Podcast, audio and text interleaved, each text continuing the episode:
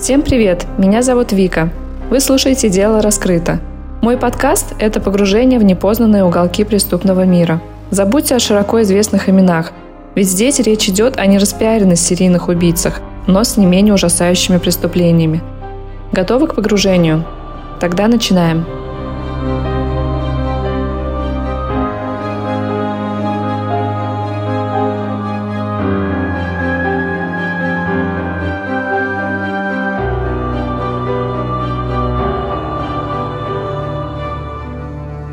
Как можно сделать больно человеку в таком красивом месте? Только эта мысль крутилась у нее в голове, пока этот ублюдок совершал свое грязное дело. После того, как все наконец закончилось, мужчина, вытирая рукавом под со лба, негромко сказал. «Ну и что мне с тобой теперь делать?» Именно этот вопрос Марлен, так звали жертву, с ужасом ожидала услышать.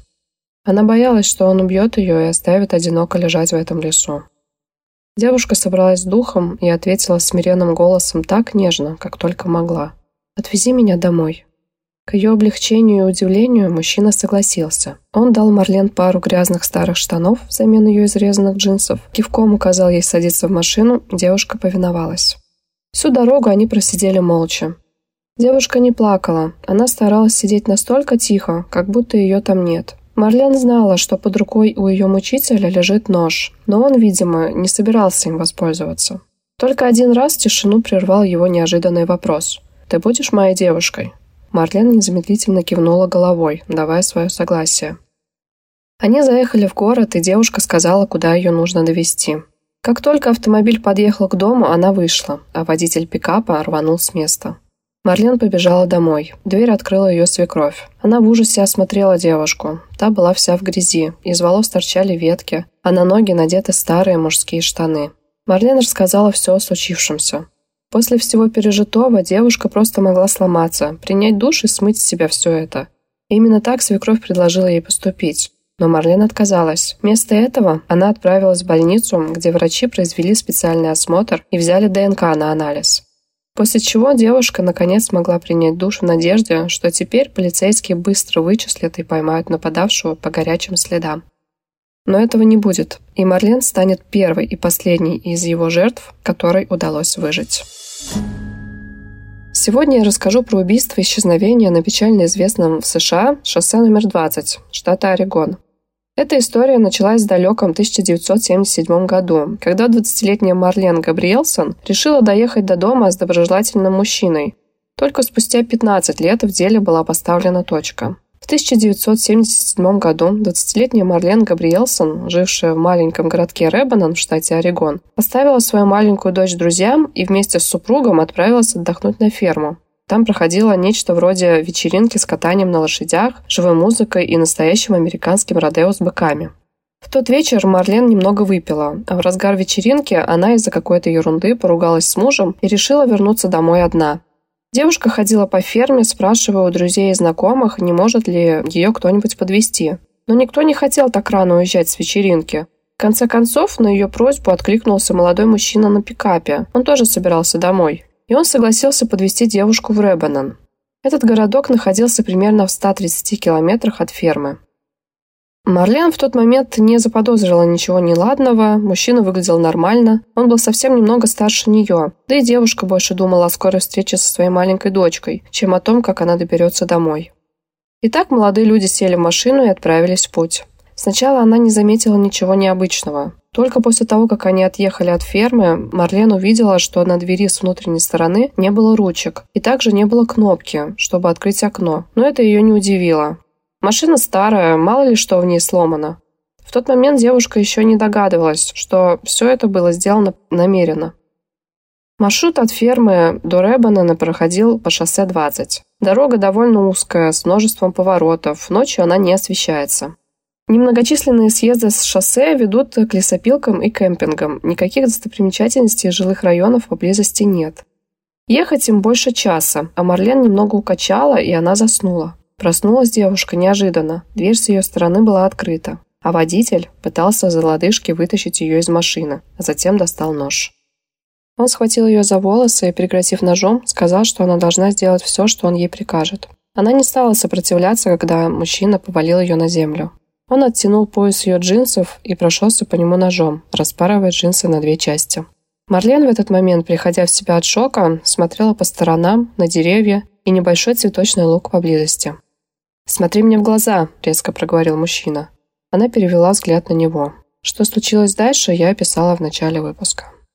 После того, как Марлен обратилась с заявлением о нападении, полиция подвергла сомнению рассказ Марлен. Ее неоднократно допрашивали и проверяли на полиграфе, но заводить дело не стали.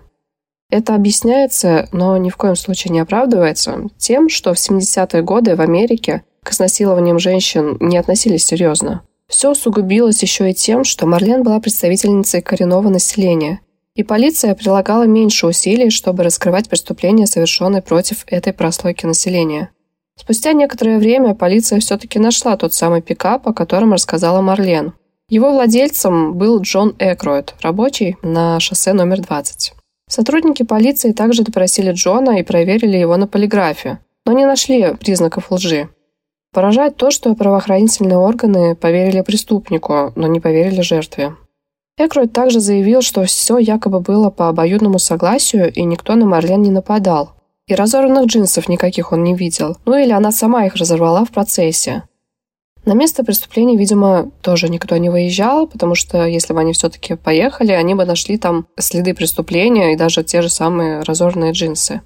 Полицейские не предъявили ему никаких обвинений, за Марлен вступился только ее муж. Он отыскал Джона и сильно избил. Но девушку это не успокоило. Боясь, что насильник найдет ее и причинит ей вред, они с семьей переехали в другой город. И теперь девушке придется жить дальше с воспоминаниями об этой страшной ночи. Я видела ее интервью, даже спустя много лет. Заметно, что ей тяжело вспоминать о том ужасе, и она до сих пор помнит все в мельчайших деталях. Мне кажется, этот случай развязал руки Экройду. Он понял, что он просто вышел сухим из воды. В следующем 1978 году на шоссе номер 20 пропала еще одна женщина. 35-летняя Кей Тернер.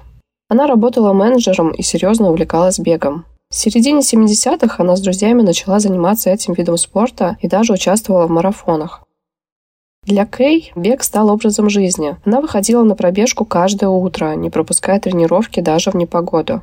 То Рождество Кей, ее муж и еще одна молодая пара друзей планировали отметить в кемпинге Шерман, рядом с городком Систерс, неподалеку от той фермы, с которой год назад на пикапе уехала Марлен. И проснувшись в этом кемпинге утром, 23 декабря, Кэй решила выйти на пробежку. Время было примерно 8.15-8.20 утра. Она даже позвала свою подругу, однако та отказалась, на улице было слишком холодно. Неизвестно, по какому маршруту побежала Кэй, однако она сказала мужу и друзьям, что вернется примерно через час. Но когда прошло два часа, а она так и не вернулась, ее близкие забеспокоились. Они поняли, что случилось что-то неладное. Возможно, женщина травмировала ногу или упала в канаву. Друзья и муж Кей быстро прочесали небольшой лес рядом с их домиком, однако никаких следов женщины не было. Тогда молодые люди позвонили в полицию. Несколько подростков, находившихся в кемпинге, рассказали, что некий мужчина по имени Джон видел Кей последним и посоветовали полиции обратиться к нему. Сотрудники полиции нашли пикап мужчины, припаркованный на обочине шоссе. Джон был опрошен полицейскими и рассказал, что действительно видел Кей, но куда она могла пропасть, не знает. Что же он тогда там делал? Забегая вперед, расскажу. В разговоре с полицейскими через 14 лет после случившегося сам Экройд объяснял свое пребывание в кемпинге тем, что там он охотился вместе со своим другом Роджером Беком на оленей. Якобы у Роджера совсем не было денег, а его детям хотелось есть, и поэтому Экройд решил отправиться на охоту вместе с ним, так как у друга не было ружья. Именно этот Роджер Бек тогда обеспечил ему алиби. И как раз по дороге к кемпингу Экруид видел, как Кей Тернер бежала вдоль шоссе. Он несколько раз э, менял свои показания про то утро. Либо он остановился и поболтал с ней, либо он просто пробежал мимо несколько раз, потому что возвращался, чтобы заправиться. И даже он заявил, что случайно чуть не сбил ее собаку. Тем не менее, о том, как она исчезла, он ничего сказать не мог. Вообще, Экруид был хорошим охотником. В разговорах с полицейскими он часто рассказывал об охоте и о том, как ходил по следам разных животных. По словам одного из детективов, ему сразу показалось, что охота Джона не могла ограничиваться только оленями. Настолько хорошо он знал, как управляться с оружием. Но пока вернемся в 1978 год. Тогда друзья и семья Кэй организовали масштабные поиски. Женщина пропала, оставив на земле лишь несколько следов от ботинок. И рядом с ее следами были обнаружены еще следы огромных мужских ботинок. Причем, похоже, в какой-то момент Кей буквально волокли по земле. Полицейские перерыли все личные вещи Кей в поисках улик, и они довольно быстро узнали, что у девушки было несколько любовников, с которыми она часто проводила время и даже ездила в поездки. Так у детективов появилось сразу пятеро подозреваемых. Муж Кей, два ее бойфренда и их жены. И тот странный мужчина, на которого указывали подростки, который охотился на оленей в тот день, быстро отошел на второй план. В конце концов, полицейские сфокусировались только на муже Кей, Ноули Тернере. Ведь мужчина, узнавший об измене любимой жены, наверняка мог в порыве гнева напасть на нее и затем спрятать тело. И придерживаясь этой мысли, следователи даже не прочесали лес рядом с ее предполагаемым маршрутом, а тело Кейт так и не нашли. Прошло 8 месяцев, и прямо когда дело стало окончательно остывать, в магазин, находящийся в кемпинге Шерман, вошел мужчина и сказал, что обнаружил в лесу тело. Кто бы вы думали, был этим мужчиной? Джон Экроид собственной персоной. Он утверждал, что это пропавшая Кей Тернер. Объясняя, при каких обстоятельствах ему удалось найти останки, Джон упомянул, что от находки шел ужасный запах. Но никакого запаха быть не могло. Когда Экроид привел полицейских на место, на земле лежали только кости. Тогда как он смог с точностью определить, кому они принадлежат? Значило ли это, что Экроид приходил к телу Кей Тернер еще до того момента, когда якобы нашел его? Чтобы ответить на эти вопросы, полицейским нужно было получше присмотреться к этому охотнику. Место обнаружения предполагаемых останков Кей выглядело просто как куча какого-то хлама. Там были обрывки одежды, несколько костей, часы с разорванным ремешком и гнездо, свитое птицами из светлых волос. Будучи охотником, Экруэт наверняка не раз видел что-то похожее. Старую одежду, мусор, кости животных. Это все можно найти в любом лесу. С чего он взял, что это именно пропавшая девушка? Еще Экруэт был уверен в том, что кости, найденные им, были именно человеческими. Однако навскидку этого не могли сказать даже сами полицейские. Видимо, настолько там было мало костей, я имею в виду, что среди найденных костей не было тех, которые определенно можно отнести к человеческим. Например, по черепу точно можно понять, человеческий он или нет, но мы не знаем, какие именно были найдены там. Чтобы доказать происхождение останков, нужно провести целый анализ. Не все кости были идентифицированы как человеческие. Лишь некоторые из них в ходе экспертизы действительно признают останками девушки. И теперь Экроид стал главным подозреваемым, а полицейские, наконец, оставили в покое мужа покойной. Экроида пригласили на допрос, и он ожидаемо провалил тест на детекторе лжи. После этого он решил изменить свою историю. Он сказал, что якобы нашел тело девушки еще в феврале, спустя всего два месяца после исчезновения. Тогда она лежала на снегу. Он описал все в мельчайших подробностях, все признаки разложения и то, что дикие животные уже успели найти тело девушки. Экрой даже предположил, что могло случиться с девушкой. Якобы он заметил следы от выстрела. И судя по деталям, которые он описывал, можно было точно сказать, что он видел все это своими глазами. В ответ на вопрос, почему же он не заявил в полицию об этом раньше, Экройд ответил, что просто не хотел стать подозреваемым. Однако, несмотря на шокирующее признание мужчины, у детективов по-прежнему не было улик, доказывающих его причастность, и арестовать мужчину они не могли. Тем более, тот внезапно перестал отвечать на вопросы и потребовал адвоката. И на этот раз Экройду удалось избежать наказания. Его просто отпустили. А дело Кей Тернер так и осталось нераскрытым. Экроид продолжил работать дорожным техником, разъезжая по шоссе номер 20 в своем пикапе. На долгие 11 лет преступления прекратились, пока в июле 1990 года не произойдет еще одно таинственное исчезновение. На этот раз исчезла не случайная прохожая, а дочь сожительницы Джона Экройда, ее звали Рошанда. Рошанди Пикюэл на момент исчезновения было всего 13 лет. Она обожала животных, с удовольствием помогала своей матери по хозяйству и была особенно близка со своим братом Байроном. Они жили на перекрестке шоссе 20 и 22, примерно в 40 километрах от городка Систерс. По воспоминаниям родных и друзей, Рошанда была очень милой девочкой. Она обожала модную одежду, музыку, много смеялась. Мать Рошанды, Линда, до встречи с Экроидом была единственной кормилицей в семье. Постоянного мужчины у нее не было, а с биологическим отцом детей она развелась. Место, где они жили, было довольно безлюдным и изолированным. Это был огромный склад оборудования и всяких ненужных вещей для дорожной службы. Здесь жили семьи тех, кто трудился на шоссе. Линда переехала сюда с детьми к своему новому молодому человеку, Джону Экруида. Они поженились в 1985 году. Теперь у Линды и ее детей наконец появился настоящий дом и хоть какая-то стабильность, хотя они по-прежнему еле-еле сводили концы с концами.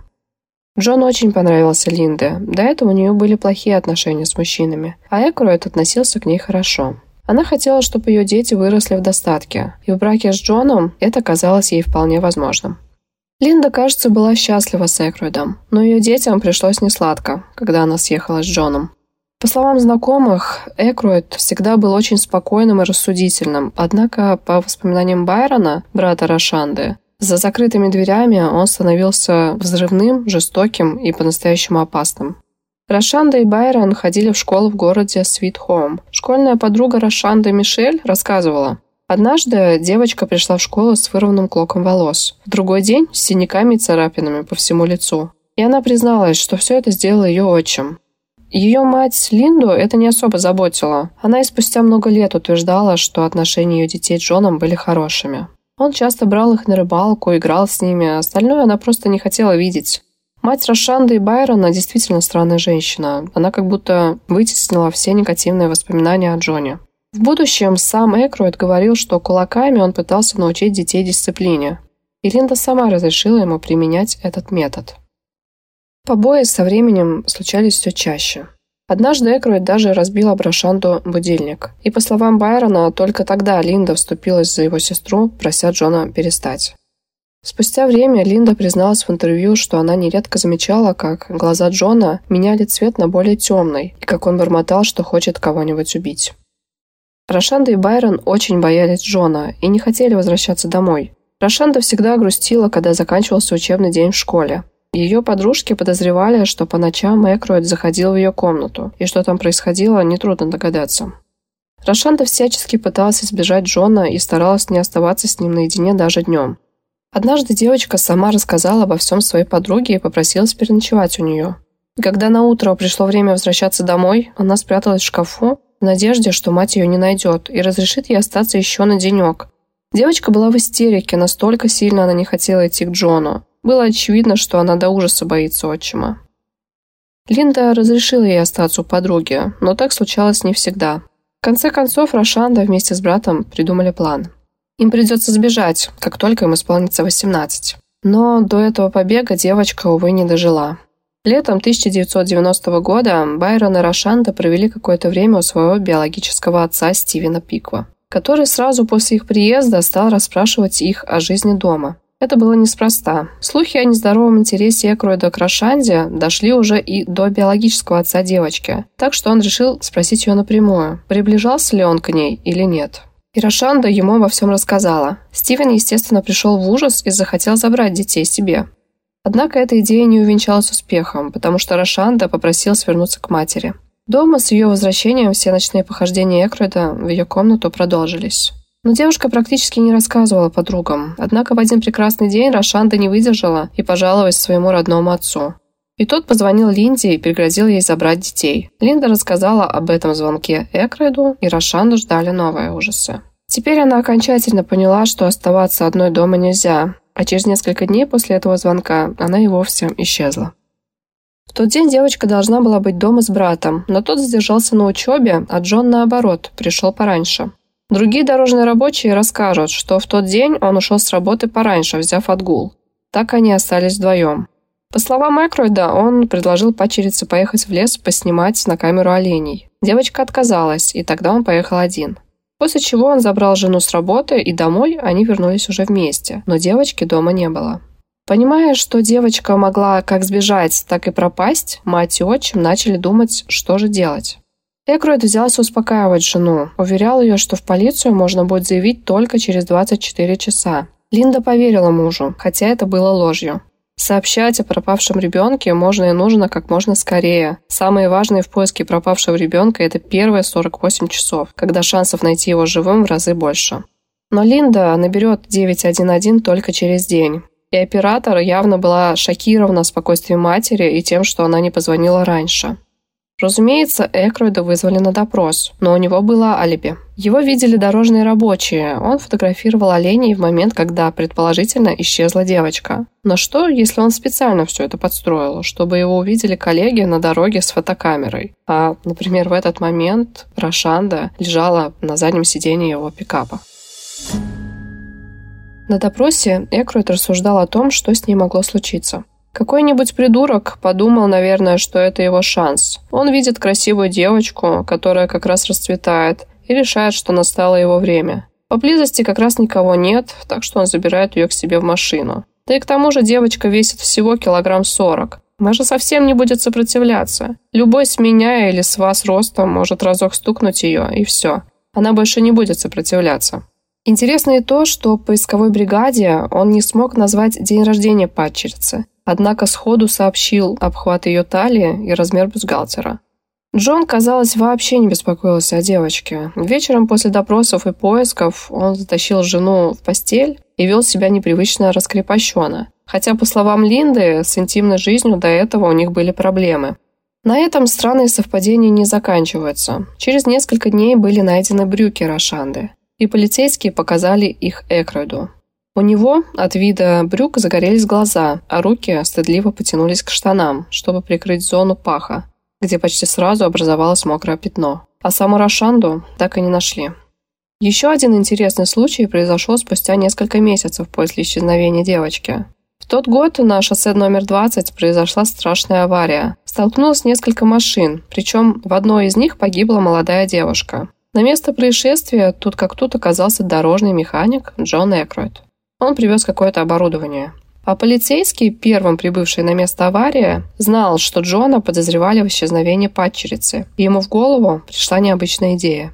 Он попросил Джона помочь ему достать девушку из машины. Полицейский хотел посмотреть, какая у него будет реакция. Реакция, скажу я вам, была весьма неоднозначна. Взяв девушку на руки, он проговорил. «Она такая легкая, совсем как Рошанда». Полицейский, услышав это, мягко говоря, был в шоке. Окружной прокурор тогда сформировал специальное подразделение из полицейских, и их единственной задачей было наконец-то посадить Джона Экройда за решетку. Но никаких прямых доказательств его причастности не было.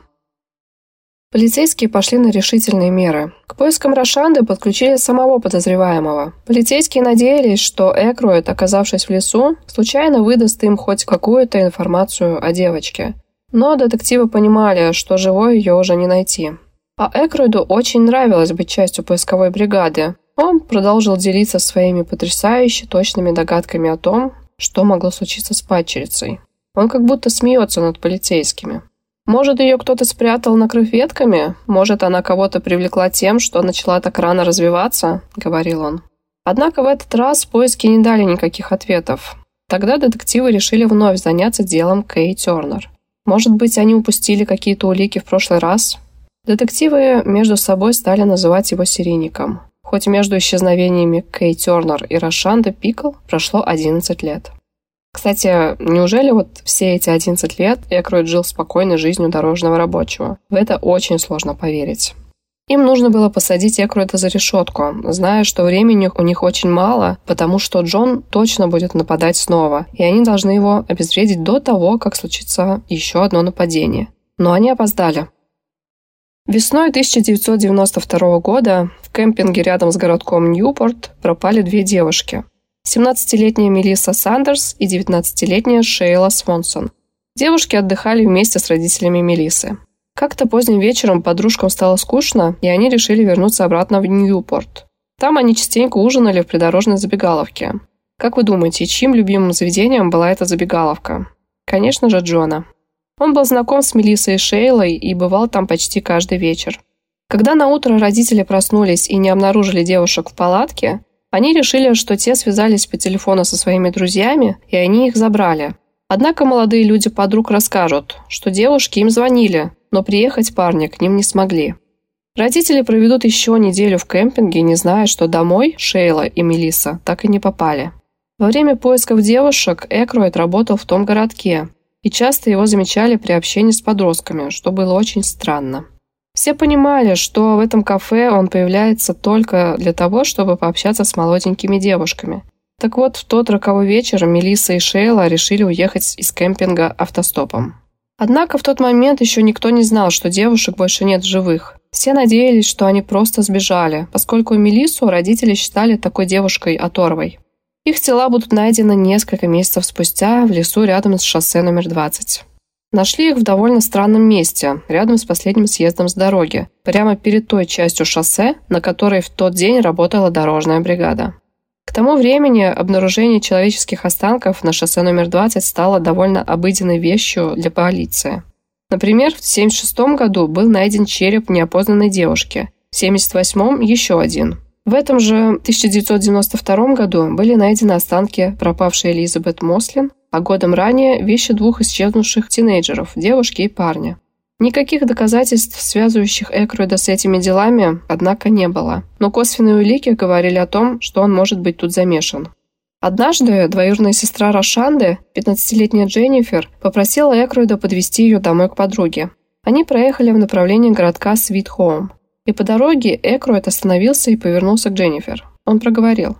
«Знаешь, вот тут в лесу можно кого-нибудь закопать, и его никто никогда не найдет». После этого он вышел из машины со словами, что ему приспичило в туалет, и предложил Дженнифер пойти с ним. Но девушка отказалась. Он ушел один. Экруду не было больше 15 минут. И Дженнифер считает, что тогда он ходил вовсе не по нужде, а навестить Рошанду. Коллеги Экройда не скрывали, что считают его виновным в исчезновении Рошанды. Из-за этого его перевели в другой отдел в городе Свитхолм. Однако от своей плохой репутации он не отделался. Джордж Джонсон, хозяин склада с дорожным оборудованием в Свитхолм, не был рад тому, что Экроид станет его подчиненным. Позже Джордж будет вспоминать первую встречу с Экроидом и свою первую мысль, когда он увидел его, как будто бы он встретил самого дьявола. И теперь на новом месте Экруэт был предоставлен сам себе. Так как он ни с кем там не общался, никто из коллег не знал, где Экруэт находится в течение дня и чем он занимается. Он мог спокойно разъезжать на рабочей машине и делать все, что ему заблагорассудится, изредка отвечая только на звонки о проблемах на шоссе номер 20 и якобы контролируя дорогу. Несмотря на свой свободный график, однажды, примерно как раз когда исчезла Мелиса и Шейла, Экруэт пришел на работу поздно вечером, видимо, ожидая, что на складе никого не будет. Но он просчитался. На месте было двое его коллег, а Джон пришел на работу весь в крови. Увидев его, коллеги спросили, что с ним стряслось, и он ответил, что просто сбил оленя на дороге и решил разделать его прямо на месте. На дворе ночь. И вот это объяснение очень странное. Коллеги сказали, что обычно, если кто-то попадает в такую ситуацию, он просто оттаскивает оленя на обочину и едет дальше. Еще эти самые коллеги рассказали, что Экруэт нелестно высказывался о женщинах. Он считал, что женщина – виновница всех войн в мире. И часто говорил, что если в мире будет на пару женщин меньше, то это только к лучшему. Вообще, у Джона Экрейда были все признаки классического серийника. Кроме того, как он относился к женщинам, он еще любил оружие и был охотником. Я думаю, что пора уже вам познакомиться с Джоном поближе. Джон Артур Экроид родился 3 октября 1949 года. Вырос он в небольшом лесном городке Свит-Хоум, штат Орегон. Отец Джона работал ремонтником, а мать – офисным работником в отделении полиции. У него была старшая и младшая сестра. По поводу того, каким он рос ребенком, мы узнаем мало. Известно лишь, что в школе ему приходилось нелегко. В его аттестате средней школы указывалось, что он учился по специальной программе. Друзей он не завел, предпочитая проводить время в одиночестве. Он стал объектом издевательств для своих сверстников. Здесь есть еще один немаловажный факт. Джону был присущ зоосадизм. Знакомый Экройда позже расскажет полиции, как однажды он стал невольным свидетелем того, как Джон расправился с щенком при помощи мачете. Он также ездил по проселочным дорогам и стрелял по белкам, после чего отрезал им хвосты. Такое поведение является одним из самых тревожных сигналов. Жестокое обращение с животными или зоосадизм относится к одной из черт триады Макдональда, которая используется для выявления серийных убийц и людей со склонностью к насилию. К этой триаде еще относятся пиромания и НРС. 1977 году он начал работать в Министерстве транспорта штата Орегон на шоссе 20, которое шло с востока на запад через Орегон. Он отвечал за расчистку аварий, помощь людям, чьи машины сломались на шоссе, и техническое обслуживание. Еще Джон обожал контроль, и, возможно, ради ощущения контроля он и совершал все эти страшные преступления. Вернемся в 1992 год.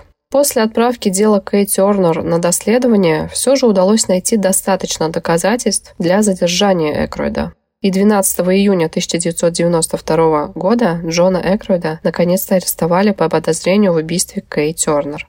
И арестовали его вместе с его другом Роджером Беком, который, помните, как-то раз подтвердил его алиби. Точнее, алиби подтвердила жена Роджера, Пэм, на этот момент уже бывшая. Позже она расскажет, что муж ее запугал. Никакого алиби у Бека и Экройда не было. На самом деле они вернулись домой все в крови и без пойманного оленя. И переступив порог, Бек приказал Пэм сжечь всю его одежду и даже новые сапоги. Пэм очень боялась своего мужа и сделала все, о чем он попросил. Их обвинили в похищении Кэй Тернер, вышедшей на пробежку тем зимним утром. И Экроид, зная о приближающемся аресте, хорошенько подготовился. Он избавился от некоторых личных вещей и даже дал несколько интервью, обвиняя во всем своего друга. Однако Роджер, а точнее его знакомые и близкие, дали полицейским свои показания. Ходе расследования полицейские провели несколько следственных экспериментов, чтобы точно понять, что же случилось в то злополучное утро. В конце концов, они смогли доказать, что именно Экроид и Бек похитили девушку, а также и то, что все произошло именно утром. Часы девушки нужно было заводить каждый день, так что они точно указали на время похищения. Анализируя одежду девушки, следователи смогли выяснить, что Кей погибла от ножевых ранений и от выстрела. Ее одежда была разрезана так же, как и джинсы Марлен, которые, помните, удалось выжить. И вскоре начался суд. Защита утверждала, что Джон на самом деле видел другую бегунью в то утро. И действительно, это была Джейн Моррис, девушка, которая в то утро также пошла на пробежку рядом с кемпингом, где остановилась погибшая Кей. Она, однако, не видела в то утро Экруда, но встретилась с ним лицом к лицу за месяц до этого. И вот что рассказала свидетельница. Она ехала на велосипеде, а Экруэт, стоящий у своего пикапа на обочине, вытащил оружие из багажника и приказал ей остановиться. Девушка не послушалась и рванула со всех сил вперед. Она ехала зигзагами, зная, что в движущийся объект попасть сложнее. Экруэт так и не выстрелил, и ей удалось спастись. И на суде Джейн узнает его. Это станет очень сильным аргументом. А вообще, никаких физических доказательств причастности Экруида не было. Но присяжным дали послушать записи его допросов, где он часто сам путался в показаниях и нагло врал. И это стало последней каплей. В конце концов, в 1992 году Джона Экруида признали виновным и приговорили к пяти пожизненным срокам за убийство Кей Тернер. А через 18 лет, в 2010 году, он начал интересоваться возможностью условно-досрочного освобождения. И тогда, с подачи брата Рашанды, окружной прокурор стал собирать доказательства того, что именно Экроид похитил Рашанду. И тогда Джон пошел на сделку. Он и не признался в содеянном, но и не отказался от вины. И это означало, что никакого условного досрочного освобождения быть не может, и остаток жизни Джон проведет за решеткой. Однако место, где лежат останки Рашанды, он так и не показал. Экроид умер в тюрьме в 2016 году в возрасте 67 лет, забрав все свои секреты с собой. Причем до последнего он твердил, что невиновен. А Роджер Бек, его пособник как минимум в одном нападении, также пытался освободиться досрочно, но ему отказали. Какой вывод можно сделать из этой истории? Всего этого можно было бы избежать, если бы полицейские послушали Марлен, поверили ей и арестовали Экроида с первого же раза.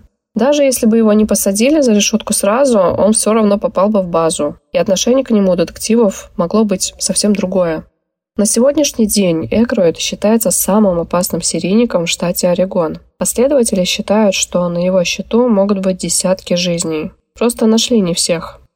Шоссе номер 20 было настоящим местом охоты для Джона Экройда. Тут он проводил много времени, разъезжая вдоль лесов в одиночестве. Он, как никто другой, знал эти места. Очевидно, Экройд был не глуп. После нападения на Марлен он перестал оставлять девушек в живых. А после дела Кэй Тернер он решил больше не приводить полицейских к телу. Печально, что полиция не смогла доказать его причастность к исчезновениям других девушек. Напомню, что посадили его по обвинению только в одном убийстве – убийстве Кей Тернер. На этом у меня все. Всем спасибо, всем пока.